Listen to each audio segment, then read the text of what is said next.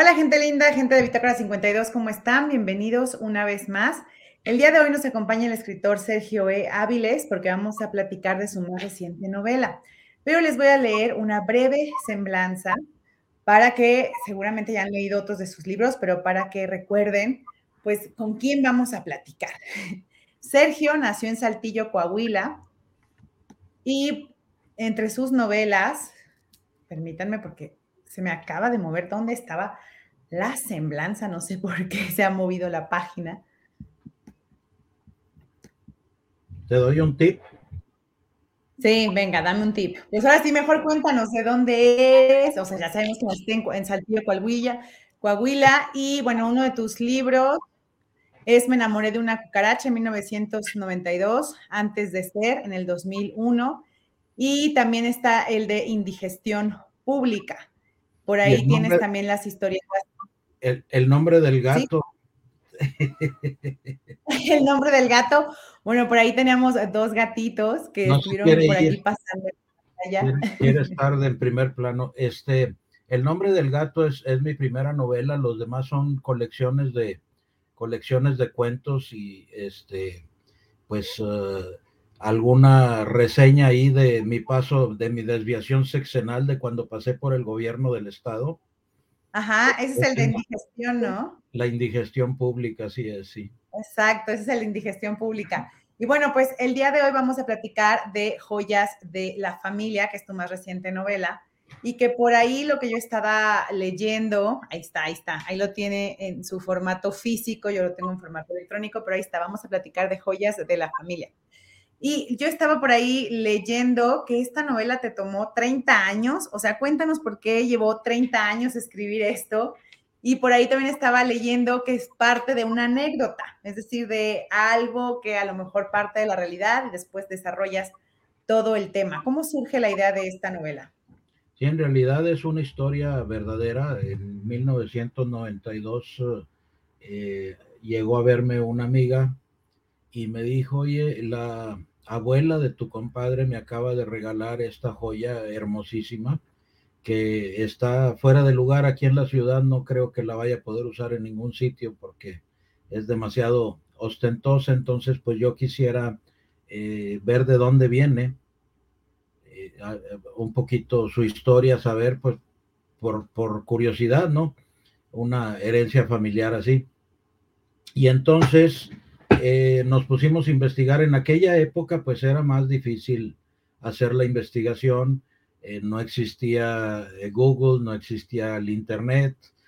había que hacerlo en medios físicos, en los periódicos, en los libros, en las enciclopedias, como la británica, por ejemplo. Afortunadamente, mis tíos, la, la, familia de mi papá, eran suscriptores del Excelsior y además amantes de todo lo que fuera la realeza, ¿no? Eh, así es que eh, todavía creo que no existía en ese tiempo la revista Hola, pero eh, lo que venía en siempre, lo que saliera en los medios nacionales que ellos compraban, pues ahí estaba. Y por eso conocíamos la historia del rey, del rey Carol de Rumania, que en 1940 renunció al trono igual que un poquito antes creo que fue la renuncia, la abdicación de Eduardo VIII en Inglaterra, también porque se enamoró eh, Carol de una eh, muchacha, una pelirroja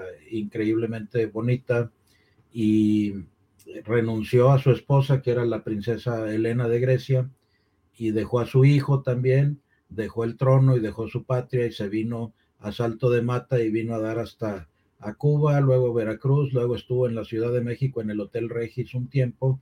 Ahí fue donde se conectó con este comerciante de Saltillo, el abuelo, el, eh, abuelo de mi amigo, este, y él fue el que le trajo esta, esta joya a su señora, ¿no? Entonces, eh, ya después, pues el rey Carol me llamó mucho la atención toda su aventura porque realmente fue una historia de amor, eh, es decir, eh, duró toda la vida, a fin de cuentas, ya con, con ah, Elena Lupescu, también se llamaba Elena, igual que su esposa lo cual es muy inteligente, ¿no? Porque así no se equivoca uno ni en uno ni en otro lado.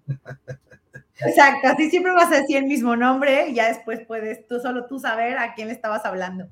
Y, por ahí parte de... ah, esa es la historia real.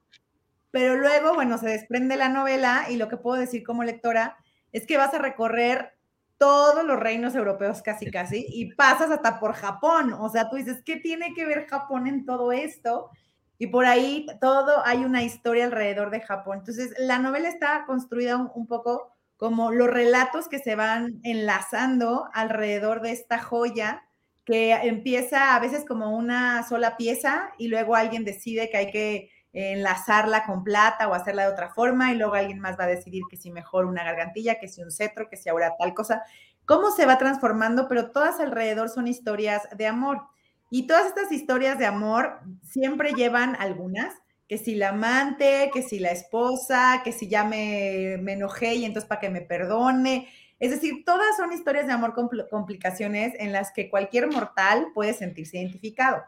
Pero a diferencia de la realeza, pues nosotros no podremos comprar este tipo de joyería y bueno, en la novela y en la vida real, una vez que llega a manos también de alguien, pues por ahí yo estaba leyendo que un poco la duda y por eso la pregunta era, bueno, pues ahora que tengo esto, que viene quién sabe de dónde, pues como que parece que no encaja en ningún lado. Entonces, ¿cómo fue para ti hacer que encajaran todas las historias para ir formando esta novela? En realidad son... Eh, fue muy sencillo porque te das cuenta de que no hay más que una historia de amor. Todas son iguales a fin de cuentas, eh, eh, con sus vericuetos y sus peculiaridades, ¿verdad?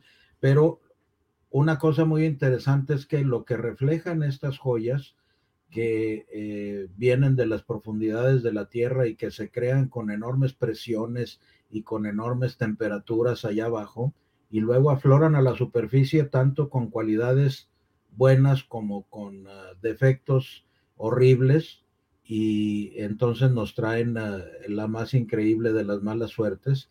Pero todas estas facetas que les labramos nosotros a las piedras preciosas, a fin de cuentas lo que reflejan es la naturaleza humana. Entonces, precisamente al irme a todas estas historias, que tienen que ver con las casas reales más que nada porque son las que más se han investigado. Pero la premisa parte de la, digo, la novela, perdón, parte de la premisa de que una persona normal es aquella que no ha sido suficientemente investigada. Si empezamos a rascarle tantito, a todos nos brincan estas historias y a todos nos este, encuentran eh, por donde, por donde este, fallamos, ¿no? Cuáles son nuestras, nuestras debilidades y nuestras bondades. Entonces, eh, eh, fue relativamente fácil amarla. Yo lo que quería era plantear un caleidoscopio muy amplio de estas historias. Y bueno, eh, ahí escudado en el, el, cinismo del personaje, que lo que no quiere es regresar el anticipo que le dieron para esta investigación. Ese es todo, ese es su motivo de, de ser, entonces por eso empieza a, golpear los recuerdos. Y bueno, hay un par de catalizadores que aceleran la reacción de, de este, no tan, no tan al frente, que aceleran la reacción de, de Rubén Pablo, que una de ellas es el temor terrible a padecer Alzheimer y el otro es que lo han dejado amarrado de pies y manos a una silla y tiene una bolsa de, de plástico sobre la cabeza, entonces realmente estamos viviendo el último, el último instante de su vida y todo lo que ocurre en la novela, las 332 páginas o 22 páginas son eh, un solo segundo en su vida. Sí, que a eso iba a llegar como a varios puntos. Uno, bueno, esta, como ya lo has contado, este momento donde él está ahí como secuestrado y nos empieza a narrar eh, esta, esta bolsa que está sobre su cabeza y demás, yo ahí como lectora me acordé mucho de un cuento que creo que es de Borges, porque ya mi memoria me falla, donde eh, justo a punta de pistola un personaje pues empieza a recordar, ahora sí que está en un paredón o algo así, lo van a matar y empieza a recordar o más bien a imaginar toda la vida de escritor que siempre quiso tener, la novela que iba a escribir y nunca escribió y todo y toda la novela y todos los libros y todo pasa así como en un segundo antes de que lo maten Me acuerdo que leí ese cuento cuando era estudiante y bueno, cuando estaba leyendo el principio de esta novela yo decía, ay, esto se parece.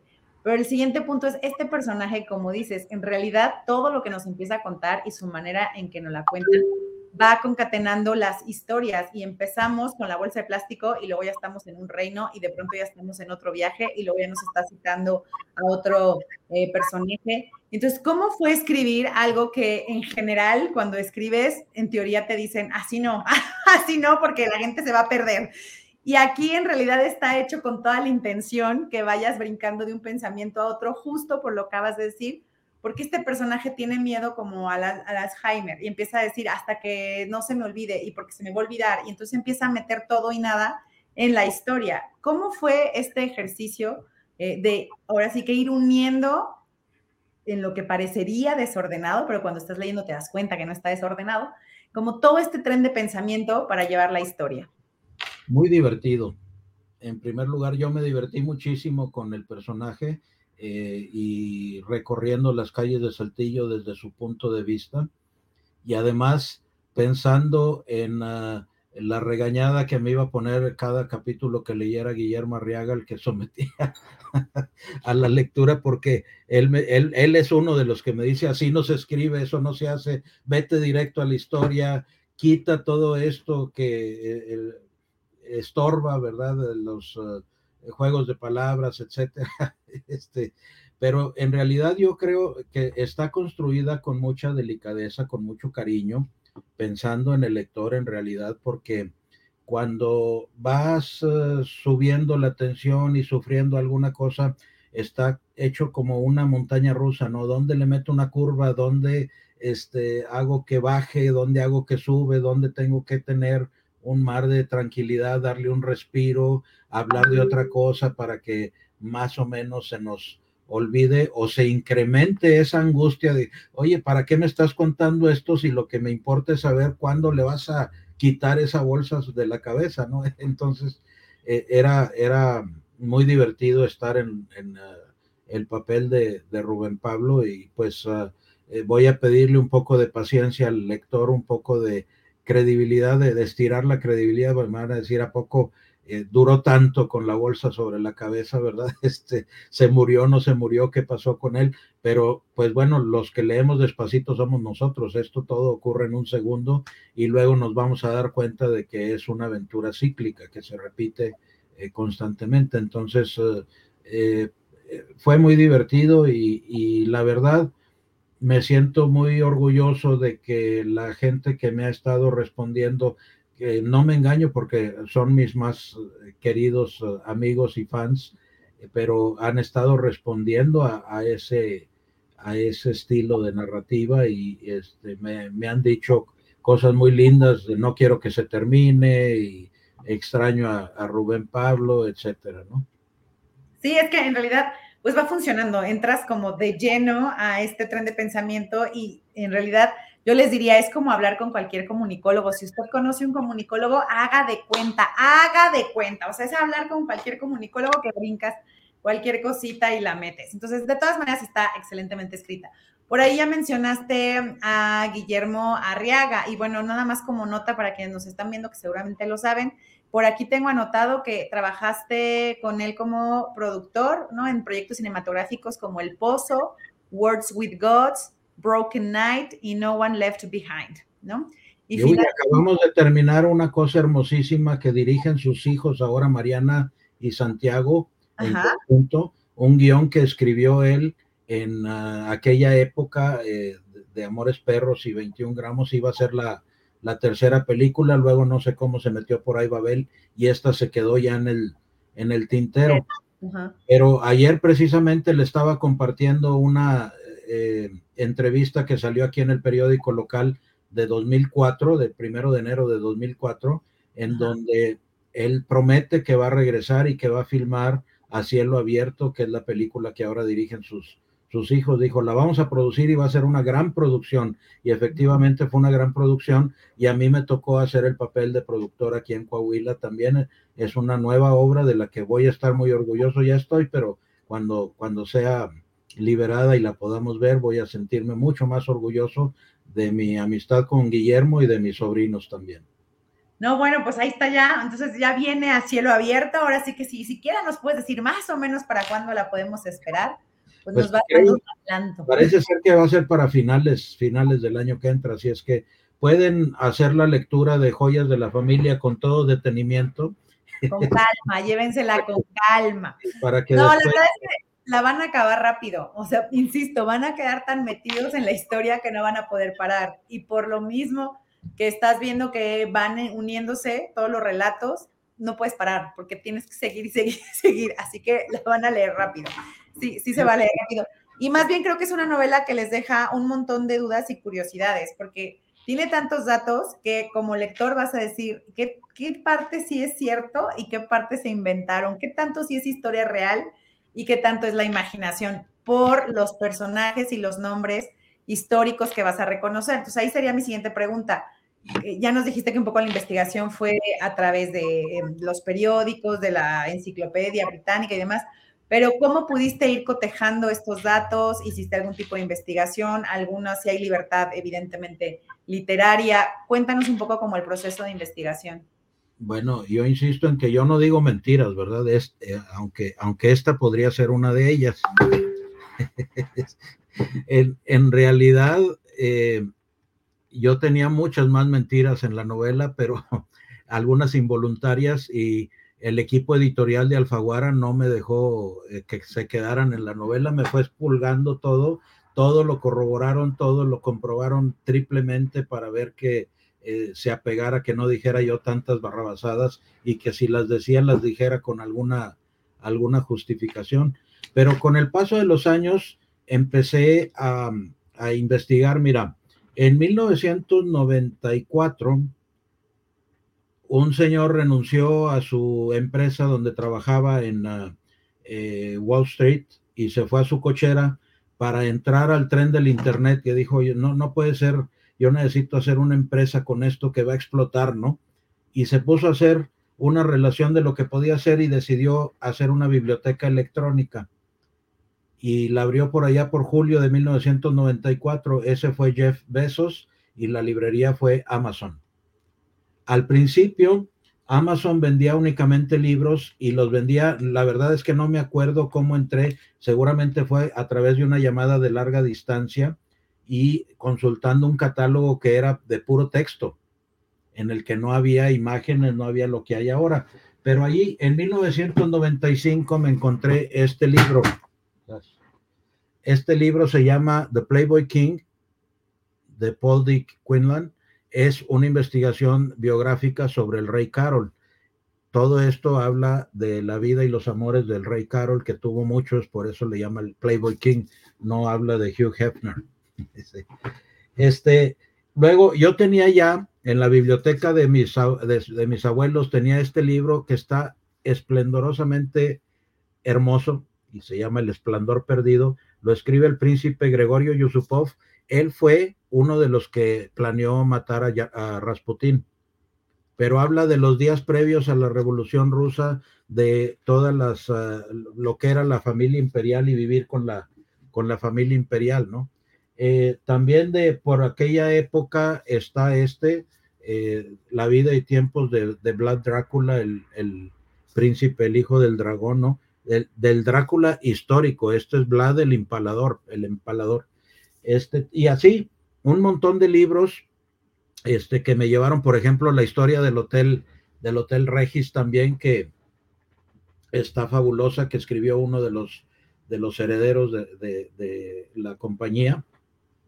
Este, eh, el último que leí fue eh, de Shitra, se me olvida el nombre de esta señora, es, es, hindú, Shitra se llama, el apellido es el que es hindú y se me, se me complica, que se llama La Última Reina.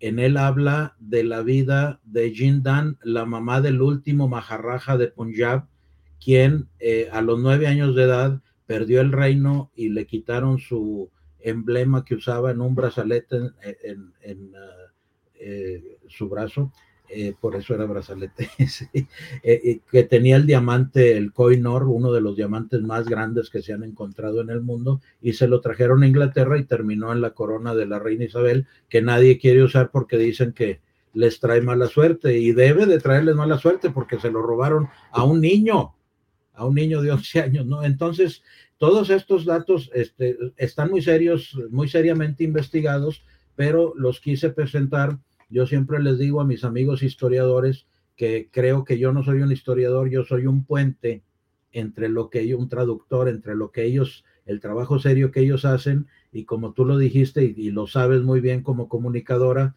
este, lo que el, público quiere leer, que es algo eh, más jugoso, algo más eh, digerible y entonces eh, pues traté de presentarlo de una manera atractiva, de una manera que no te deje efectivamente soltar el libro. Así es que si el libro dura más de una semana entre tus obras por leer, creo que creo que fracasé.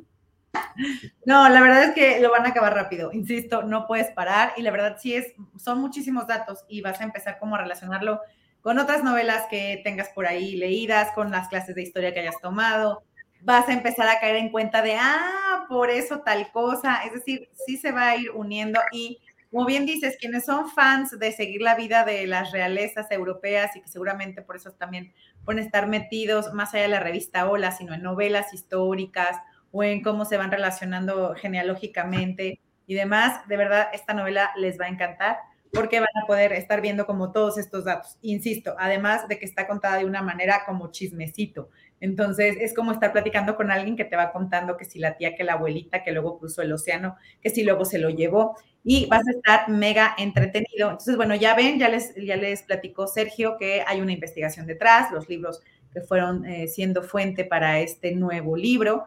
Y bueno, yo les recomiendo que lo lean. Lo pueden encontrar en formato electrónico y en formato impreso, ¿así es?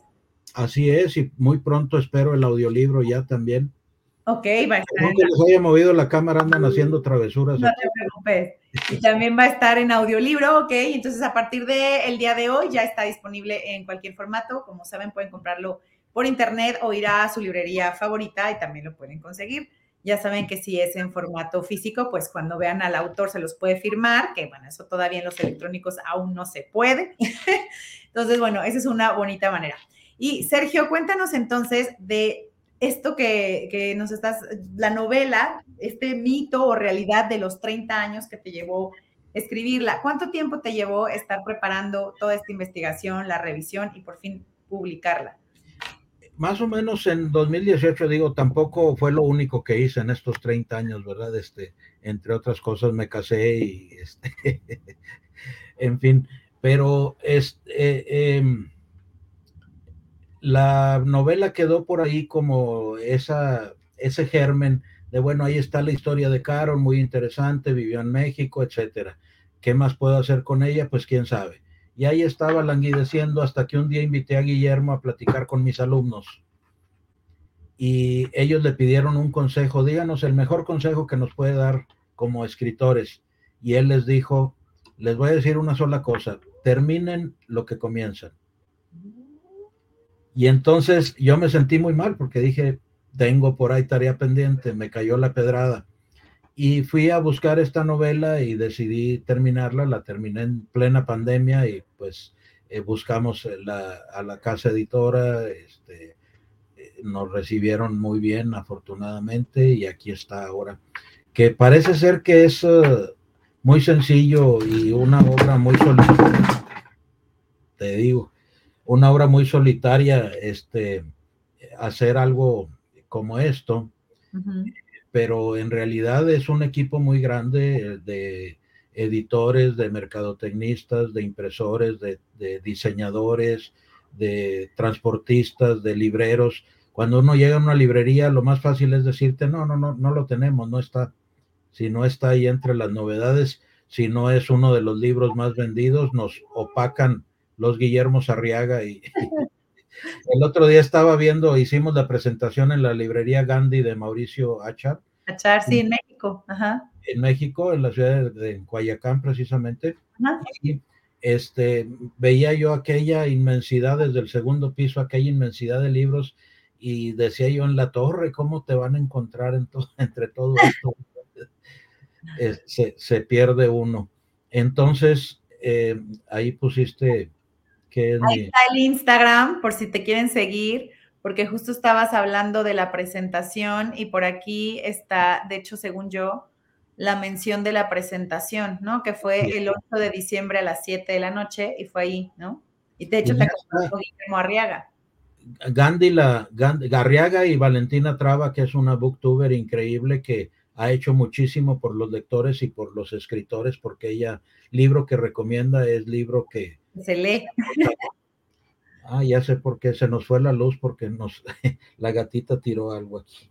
No, no te preocupes. Pero bueno, aquí, aquí estamos viendo esta presentación que justo nos estabas contando y decías que en el segundo piso veías todos los libros que hay y te preguntabas quién te iba a encontrar. Esa era más o menos la pregunta.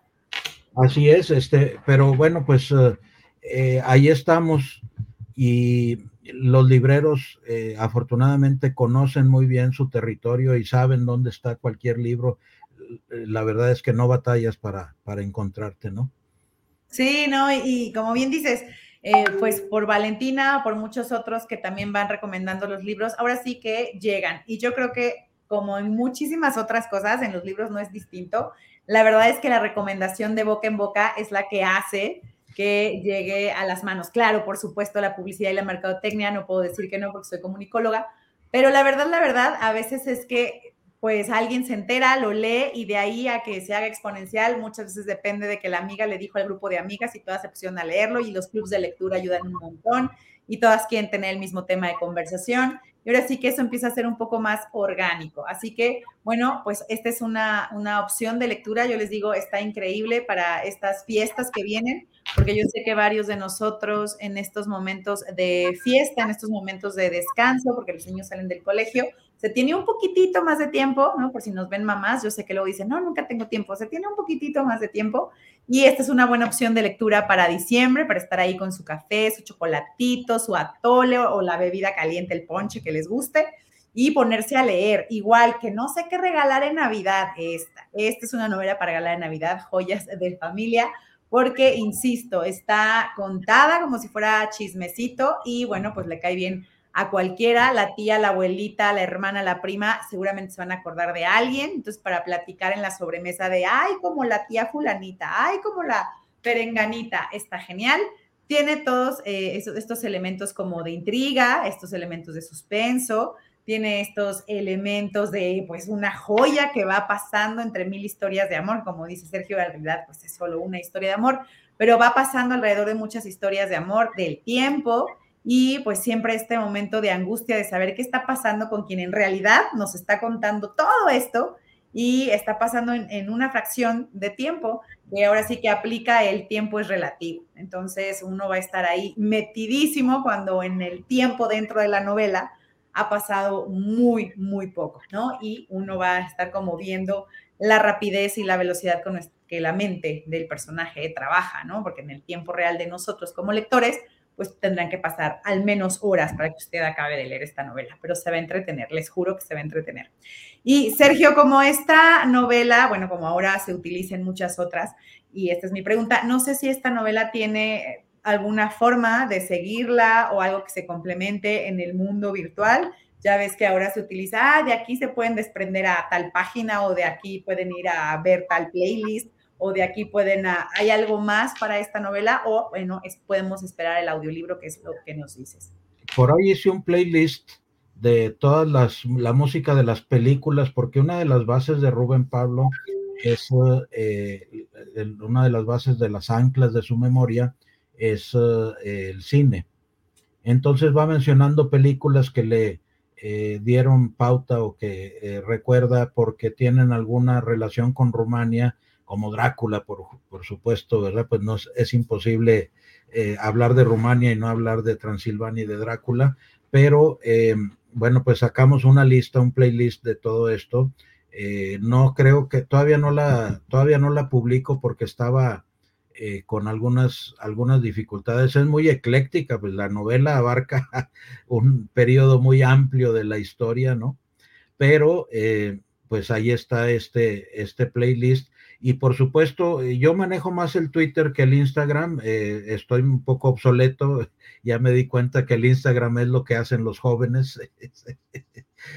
Pero este, de repente estoy encontrándome con joyas, estoy encontrándome y las publico en Twitter o en Instagram eh, o en Facebook también con historias sobre una gema en particular, como por ejemplo esta, esta historia del, del Koinor, ¿verdad? Que ahora volvió a cobrar relevancia con la muerte de Isabel II y que sigue reclamando la India como suyo. Yo creo que si analizamos esa historia, vamos a darnos cuenta, hay otro libro que se llama La montaña de luz, que habla específicamente del, del diamante y de cómo llegó a la India y de cómo, porque también fue, este, no, no estaba en Punjab, eh, sino que fue eh, ahí adquirido de una manera medio truculenta por el, el uh, Maharaja, ¿no? Que le hizo una medio trampa a un uh, sultán vecino y le dijo en señal de cortesía vamos a intercambiar los turbantes porque un amante le había dicho que ahí escondía él el diamante. y la suerte que no, sufrió, bueno, les digo.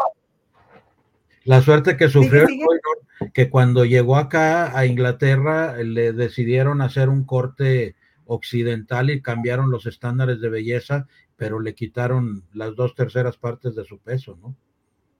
Que eso me parece terrible. Sí, sí, pues sí. Así que como dices, ahí se, se, pierden cosas. Estaba buscándote en Twitter, como dices que estás en Twitter, y, pero no, lo que encuentro es como la mención tuya de Twitter, pero no te encuentro con tu cuenta. ¿Cuál es tu cuenta en Twitter? Por aquí igual, igual que, igual que en, uh, perdón, igual que en Instagram es arroba ceravilés. Ah, ok, perfecto. Bueno, aquí están, de hecho, el evento de, de, Gandhi, que es quien te menciona, de hecho ahí estamos nosotros siendo mencionados en vivo para que nos vean. Pero, ok, entonces te encuentran igualito que en Instagram, es el mismo arroba ceravilés. Y bueno, pues así lo pueden encontrar. Vamos a ver, vamos a ponerlo de una vez aquí para que nos esté viendo, pueda seguirte, ya que dijiste que es la red que más usas ahorita acabo de hacer un hilo eh, con, una, con una historia para agradecerle a Sofía Segovia esa obra maravillosa que es El murmullo de las abejas. Ah, sí, así es. Bueno, aquí está, ya lo están viendo, así eh, lo pueden encontrar en Twitter como Ser Avilés, ahí está, y bueno, pues ahí eh, verán todo lo que publique. Y como dices, a lo mejor aquí después publicas la playlist con estas canciones que ayudan a anclar a... porque no, no quiero nada más publicarla, te digo, es tan ecléctica que me gustaría ampliarla un poquito y cómo se relaciona con la novela, ¿no? Si hablo, por ejemplo, digo, hay menciones de canciones muy directas, hay una de Indalecio, de Indalecio Ramírez, que el personaje va y compra un disco por ahí en una mueblería de viejo, este, que perteneció a doña, a doña Evita, pero este, hay menciones como por ejemplo cuando hablamos de eh, Nicolás, eh, de, de, del zar Nicolás de Rusia, eh, que viajó por Japón y compró un diamante allá que lo compró no para, no para Alejandra, que era ya su prometida, sino para su amante, que era Matilde, y Matilde era una bailarina del ballet Bolshoi. Y entonces ese diamante lo traía ella en su vestido incrustado y cuando se viene a vivir acá este, a Europa porque ya no aguantó, no le pareció bien el régimen de Lenin, dio luz a otra gran película y hasta un término de la psicología que es uh, el gaslighting. Viene de la película esa gaslight, gaslighting, este, que eh, precisamente eh, tiene su foco central en un tipo que anda buscando el vestido de esta bailarina porque ahí sabe que hay una joya muy valiosa.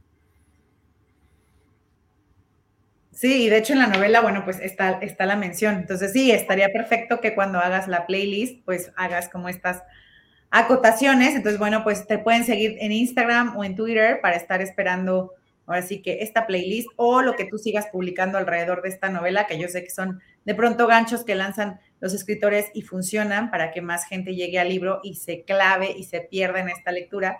E insisto, es una excelente lectura para estas épocas de Navidad, en estos momentos tenemos un poquitito más de tiempo por esos días de descanso y que, bueno, leer un libro siempre nos viene bien. E insisto, también como regalo navideño está excelente, así que aprovechen, encuéntrenlo en formato físico, ya sea impreso, en formato electrónico.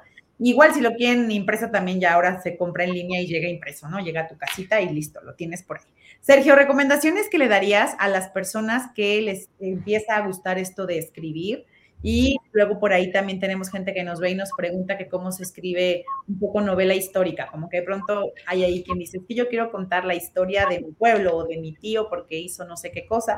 Entonces, tú que has escrito, cuéntanos una recomendación para escritores en general que empiezan y para quienes quieren escribir como vinculando la historia. Ahora recibí una reseña que escribió eh, el embajador en retiro, Enrique Hubert, eh, que es, eh, es, mi concuño, así es que me quiere. ok. Pero bueno, eh, si quitamos eso, la, la, la, reseña está muy, muy bonita. Eh, dice un consejo que realmente creo que es importante. Hay que escribir, este es un consejo que le dio su papá a él, hay que escribir como hablas. Okay. Es decir, no le busquen mucho. El mismo Borges lo decía, ¿verdad? No lo hagan difícil no traten de este, hacer rollo, dejen que fluya, dejen que salga, ¿no? Es un mito eso de que el escritor debe sufrir cada letra que pone en el... Debe ser un, eh, evento gozoso el, el, escribir, el escribir. Entonces, eh, yo creo que, bueno, los que tengan la fortuna, y este es uno de los puntos del libro, de tener amistades uh, de mayor edad, aprovechenlos aprovechenlos, dejen que hablen, pregúntenles cualquier cosa y no les importe si no les contestan lo que están preguntando, si les contestan cualquier otra cosa, ¿no? Este, yo tengo eh, por lo menos dos, dos grupos de, ah, con amigos mayores a los que voy regularmente a, a escucharlos. Me encanta, me encantan sus historias, me encanta todo lo que nos, todo lo que nos platican. Así es que, este, esa es una de las fuentes más importantes de la historia. Luego ya no tienes a quién preguntarle, empiezas a voltear hacia arriba y ya, eres tú, ya eres tú de los que están en la puntita de la línea, ¿no? Entonces ya te vienen a preguntar a ti cosas que ya no puedes rescatar de los, de los mayores, ¿no? Luego, eh, en cuanto a las historias de los pueblos, también eh, todos creemos que es más interesante escribir sobre las grandes capitales del mundo y queremos o creemos o tendemos a creer que una historia que ocurre ya sea en la Ciudad de México o en Nueva York o en París es más importante que una que ocurre en Saltillo, Coahuila. Y no, no para los que viven en Nueva York o los que viven en París, Saltillo, Coahuila es tan exótico como sus ciudades son normales o, o exóticas para nosotros, ¿no? Normales para ellos. Entonces, eh, tenemos que escribir de lo que conocemos, de lo que hay a nuestro alrededor. Y como les digo, les insisto, una persona normal es aquella que no ha sido suficientemente investigada. Entonces, si le investigamos más, van a salir historias padrísimas, ¿no? Ahora que estuve en la Ciudad de México para la presentación, no me sustraje al deseo de ir a visitar el sitio donde estuvo el Hotel Regis. Yo nunca me hospedé ahí, pero era muy socorrido por gente de aquí de, de Saltillo. Y eh, platiqué con un vendedor de dulces que había ahí enfrente del, del sitio donde estaba el Hotel Regis y me dijo, fíjese, todos los días durante años íbamos a desayunar a una cafetería que estaba ahí abajo del Hotel Regis. Y el día del temblor llegó por mí mi hermano y me dijo, no, hombre, inviértele más, llévame a este otro lugar y lo llevó a otra cafetería que era más elegante, más cara. Y eso fue lo que le salvó la vida. Porque en un ratito más comenzó el temblor y se vino abajo el hotel, ¿no? No, bueno, como bien dices, o sea, de esas anécdotas se puede desprender una infinidad de novelas y de historias. Que bueno, estas preguntas que traigo un poco son porque luego salen en, los talleres que, que, imparto. Y tengo una alumna, por ejemplo, que sí está rescatando la historia de Abasolo y yo le digo que está perfecto, o sea, porque es un municipio del estado de Guanajuato y está rescatando sus modos de hablar y demás, y entonces, bueno, pues ahí está, espero que pronto vea. Es, es, padrísimo, este, por ejemplo, una de las cosas que a mí más me gustan de Mark Twain es que cuando vas eh, en esas eh, aventuras de Huckleberry Finn, que si lo pueden leer en su idioma original, en el inglés, eh, cuando va bajando por el río Mississippi va cambiando el tono de, con, el que hablan sus personajes. Eso a mí me encantaría poder hacerlo, ¿no? Me encantaría también poder ubicarme como si ubicaba Faulkner, por ejemplo, en la luz de, en la luz de agosto, este, en, en, ah, esas regiones y hablar como hablaban eh, eh, unos y otros, ¿no? Entonces es, es, es padrísimo el ah, ser observador cuando observas, pues puedes replicar lo que estás observando. El mismo Borges decía, copien, copien, copien, copien mucho, ¿verdad? Es lo que tenemos que hacer como escritores. Y bueno, vean, luego van saliendo cosas eh, propias y cosas únicas. Entonces, eh, no hay excusa en realidad. Ahorita tenemos todas las herramientas para hacer un buen libro, para hacer un buen video, un buen, un buen audio. Eh, Esa luz angelical es un gato y seguramente es, uno un bigote. Pero es que está, detrás, está detrás de la computadora. Bajando el ángel a decirnos la verdad de la escritura. Entonces, bueno, así de pronto se hacen los efectos especiales, gente. Esto simplemente coincidió. Es el bigote de un gatito que nos acompaña. Y bueno, mira, toda la biblioteca que tengo yo a mis espaldas era de mis tíos, de mis, de mis abuelos, ¿verdad? Que es eh, fabuloso. Entonces, por eso escribo yo, creo, un poquito diferente a los demás, porque lo que yo he leído no lo ha leído nadie más o, no es lo que está actual, ¿no? E, este, hay mucho de, de, Vasconcelos que por alguna razón les encantaba, mis abuelos eran, eran maestros. O sea, lo que se leía antes. o sea, era lo que se tenía que leer. este, pero está, por ejemplo, Agatha Christie o Jardiel Poncela. Enrique Jardiel Poncela es alguien a quien eh, le, le, deberíamos eh, dar un mejor lugar en la literatura, porque no lo consideran, a pesar de que era de esa generación entre Unamuno y Pío Baroja y, y, todos esos grandes escritores, simplemente porque era más ligero, porque era más ameno, ¿verdad? Como que dicen, no, eso no es literatura, eso es, eh, este, pues es un cuentista o quién sabe qué será, pero no es, no es literatura y la verdad es que es divertidísimo eh, leerlo y aprende uno mucho también con él, ¿no? A pesar de que sean este, cuestiones, pues no de primer nivel, pero el mismo Miguel de Unamuno nos decía hay que aprender a ver el universo en una gota de agua. Entonces, las historias más sencillas son las más relevantes y las que eh, nos pueden llevar a muchos lados. Y por supuesto hay que leer, leer, leer, leer mucho, ¿verdad? Yo estoy disfrutando mucho, como te dije ahora, el, el, murmullo de las abejas lo acabo de, terminar. Estoy leyendo a Ligia Ross, el, el, eh, su este, Somoza. Ah, sí, sí, ese es muy bueno. Es un cuento de, de, primera mano y creo que va a seguir Almadelia Murillo con la cabeza de mi padre. Ah, está muy bueno. Un relato padrísimo. Este, Las mujeres están barriendo ahorita con la literatura, están en una etapa muy, muy padre porque las editoriales están buscando mujeres para, para que escriban, ¿no? Es eh, una oportunidad, una moda muy buena y muy necesaria. Sí, así es. Son historias muy diferentes. Así es, porque los puntos de vista cambian. Pero sí, estos libros que mencionaste de Ligia y de Sofía, de hecho sí tuvimos aquí la entrevista. Entonces sí, pues la verdad sí son librazos, o sea, sí se tienen que leer. Pero ahorita que nos estabas diciendo de autores un poco que a lo mejor ahora no se leen, ya que estabas en ese tren de pensamiento, recomiéndanos tres autores que a lo mejor dices, pues están un poco olvidados, pero yo creo que deberían de ser leídos. Entonces, algunos tres que vengan rápido a tu cabeza.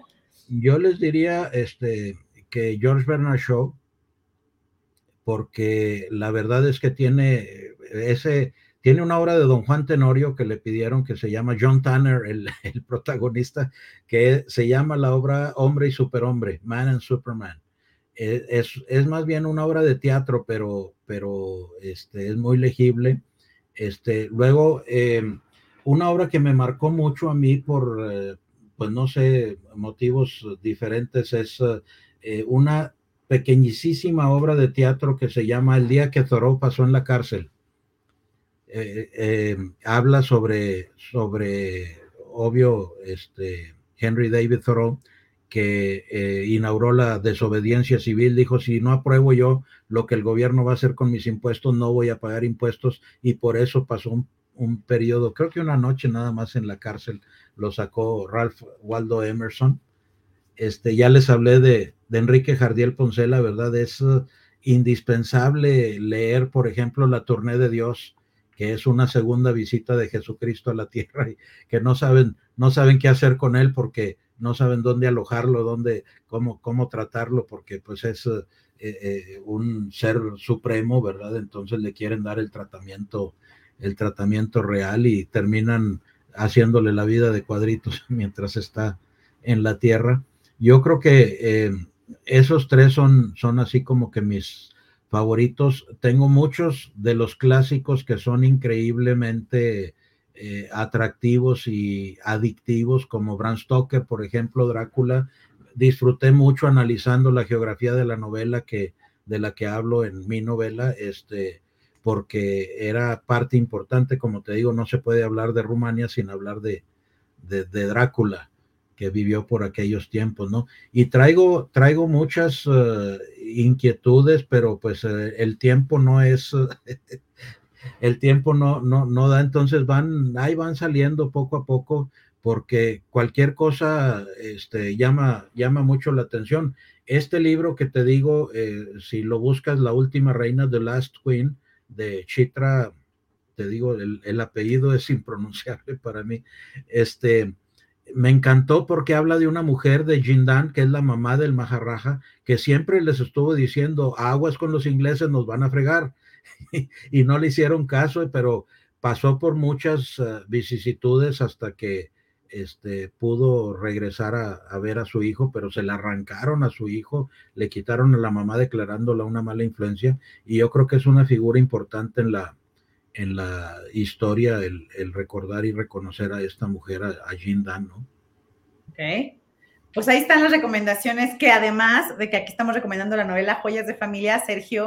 pero déjenme decirles una cosa, no, no me quiero quedar con este pensamiento. Eh, los que no estamos acostumbrados a leer, si de veras quieres adentrarte en el mundo de la lectura, el primer libro que tienes que leer, y es como así como que un manual de cabecera, es el de eh, Valentina y Maura, eh, la terapia literaria.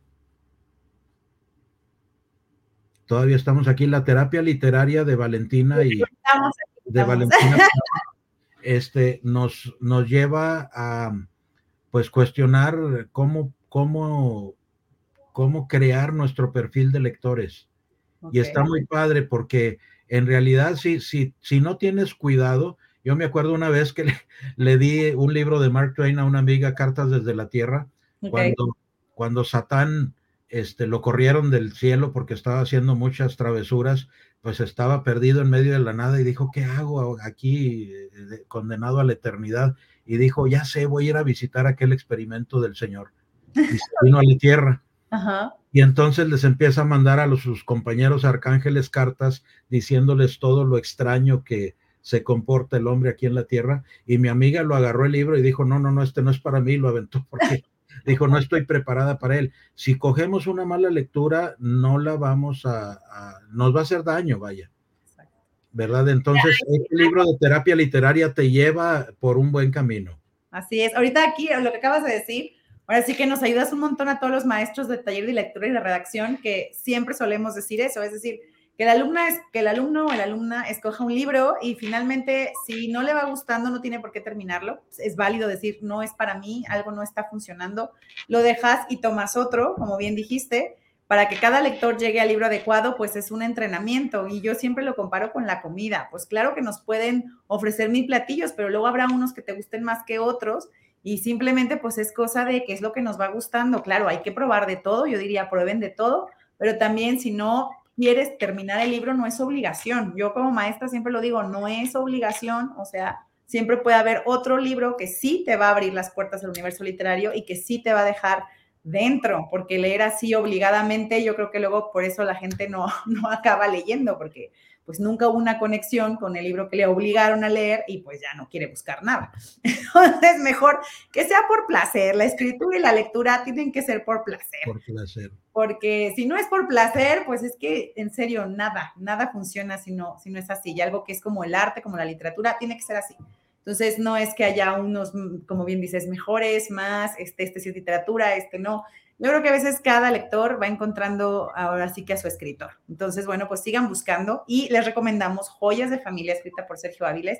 Por aquí si tienen preguntas, es el momento porque estamos terminando la entrevista y escriban las preguntas ahí en los comentarios para podérselas hacer a Sergio. Y mi última pregunta para Sergio sería, si estás trabajando en algo nuevo, dime, Sergio. Aquí estoy, perdón, pero voy a apagar la cámara tantito porque tengo que, no me vaya a quedar sin batería con esa con esa ese brinco que dieron los gatitos. Ah, ok. Entonces, déjame decirte, pues sí estoy trabajando, estoy trabajando el año próximo. Viaga va a producir una película que yo escribí. Estamos tratando de, de levantarla, de este, esa ya está escrita. Ok pero estoy escribiendo, ahora sí cambió el panorama, es que también está conectada la, batería de la computadora y, se nos va la batería. Ya mi computadora es viejita y no aguanta lo que aguantaba antes. Y espero que el gato no vuelva a saltar. Este, eh, yo quiero hacer un largometraje desde hace tiempo. Me, he estado haciendo experimentos con cortometrajes en mi canal de YouTube, que también me encuentran ahí como youtube.com diagonal Este, ahí tengo una bola de documentales y de obras de ficción eh, que, pues, eh, de las que estoy muy orgulloso. Hay una película que se llama Fin del Mundo, por ejemplo, que dura media hora, pero que este, hice con uh, Lorena Meritano, una actriz argentina muy, muy eh, querida amiga y que ella me prometió que venía a Saltillo si le invitaba y vino y hicimos la película juntos. Y otras, y otras peliculitas allí de ficción. Este, esa Fin del Mundo fue producida por Guillermo también. Pero el año que entra quiero hacer yo un largometraje eh, y ya lo estoy escribiendo, estoy eh, más o menos como a las tres cuartas partes. Y lo vamos a hacer con un súper, súper bajo presupuesto, va a ser cine independiente, independientemente de lo que quiere hacer Guillermo, que, quiere lanzarse eh, eh, en un mundo, en un mundo grandototote, ¿verdad? Y bueno, pues sí estamos buscando el mejor director que podamos encontrar para esa historia, que es una historia que también escribí para hacer aquí en Coahuila. No sé si la vayamos a traducir a otro lado, dependiendo de lo que diga ya el, director y el equipo que vayamos armando, ¿no? Pero este, tenemos esos caminos en puerta y por supuesto he platicado que a mí me sorprendió como en Niebla de Don Miguel de Unamuno, que de repente el personaje se le aparece, Don Augusto Pérez, y le dice, ni madre, yo me voy a suicidar, yo voy a hacer lo que yo quiera, no lo que tú me digas que haga. Bueno, aquí el, personaje Rubén Pablo me sorprendió con un nuevo final, yo ya tenía el final de mi novela escrito. se revelan, los personajes se revelan, tienen vida propia. Entonces ya me quedé con el final de esta, de esta novela y este me quedé con el final que no tiene un principio, entonces estoy trabajando para sacar ese principio, pero la verdad es que no, no, no, no paran las ideas de llegar afortunadamente, así es que tengo mucho trabajo por delante. Ok, pues bueno, ha sido un placer y un honor tenerte en la entrevista en Bitácora 52. A quienes nos ven, les volvemos a recomendar. En la entrevista estuvimos platicando de su más reciente novela, Joyas de Familia. Insisto, es todo un recorrido por el amor, las intrigas, el suspenso de lo que lleva una joya. Ahí está, ahí está eh, el, libro en físico, esa es la portada, encuéntrenla ya sea en digital o en impreso, pero es una novela sobre el amor, sobre las joyas, sobre lo que como herencia vamos dejando en la familia. Que yo siempre diré, ahí está un poco la, la pregunta, ¿qué es lo que realmente estamos heredando? Si estamos heredando esta, esta joya o estamos heredando las historias que vienen con ella y eso implica los traumas, los duelos, eso implica los miedos, eso implica las creencias un poco que de otra generación tenían y que hoy podemos decir como comienza la anécdota de esta novela, ¿y dónde se pone esto? ¿A, dónde se lleva esto que ya no está funcionando en este mundo, pero que es herencia, que, que ya no parece encontrar lugar en este nuevo mundo y en este nuevo tipo de relaciones y después de haber ido al diván menos? Entonces, es un poco como ¿qué se hace con esta herencia? Entonces, claro, la novela los va a llevar por la historia, pero yo creo como lectora, porque aparte soy súper hippie, ya lo saben, de trasfondo sí viene esta pregunta profunda, ¿qué es lo que realmente nos heredamos y qué es lo que dejamos de hacer por desidia? Porque como este personaje principal que decimos, es que tengo flojera, no lo quiero hacer y no quiero regresar, ahora sí que el adelanto de la investigación y todo lo que uno de verdad entra en problemas por la desidia, que en realidad es miedo, que en realidad es como que no creemos en nosotros, que en realidad es que cuando la vida está en juego en un segundo y quieres lograr en un segundo lo que no lograste en cuántos años. Entonces, de verdad, léanla, les va a encantar, insisto, es un excelente regalo para Navidad. Por aquí Zaira García nos tiene un comentario y nos dice un honor, en este momento tengo en mis manos joyas de la familia. Bien, perfecto, si quieres algo más que decirle a Sergio, por favor, escríbelo para que se lo pueda llevar en estos comentarios. Y bueno, gente, pues esa es la recomendación del día de hoy en Bitácora 52. Como bien dice Sergio, lean, escriban por placer, lean y escriban sobre las personas que tienen alrededor de ustedes que a lo mejor tienen un montón de información porque son mayores, porque han visto cosas que ustedes no, y abran sus orejas, escuchen, escuchen todo lo que les pueden decir porque por ahí hay muchos, muchos mensajes y mucho aprendizaje. Entonces, pues ábranse al mundo, esa es como siempre la recomendación. Y mil gracias a Sergio por habernos acompañado en esta entrevista.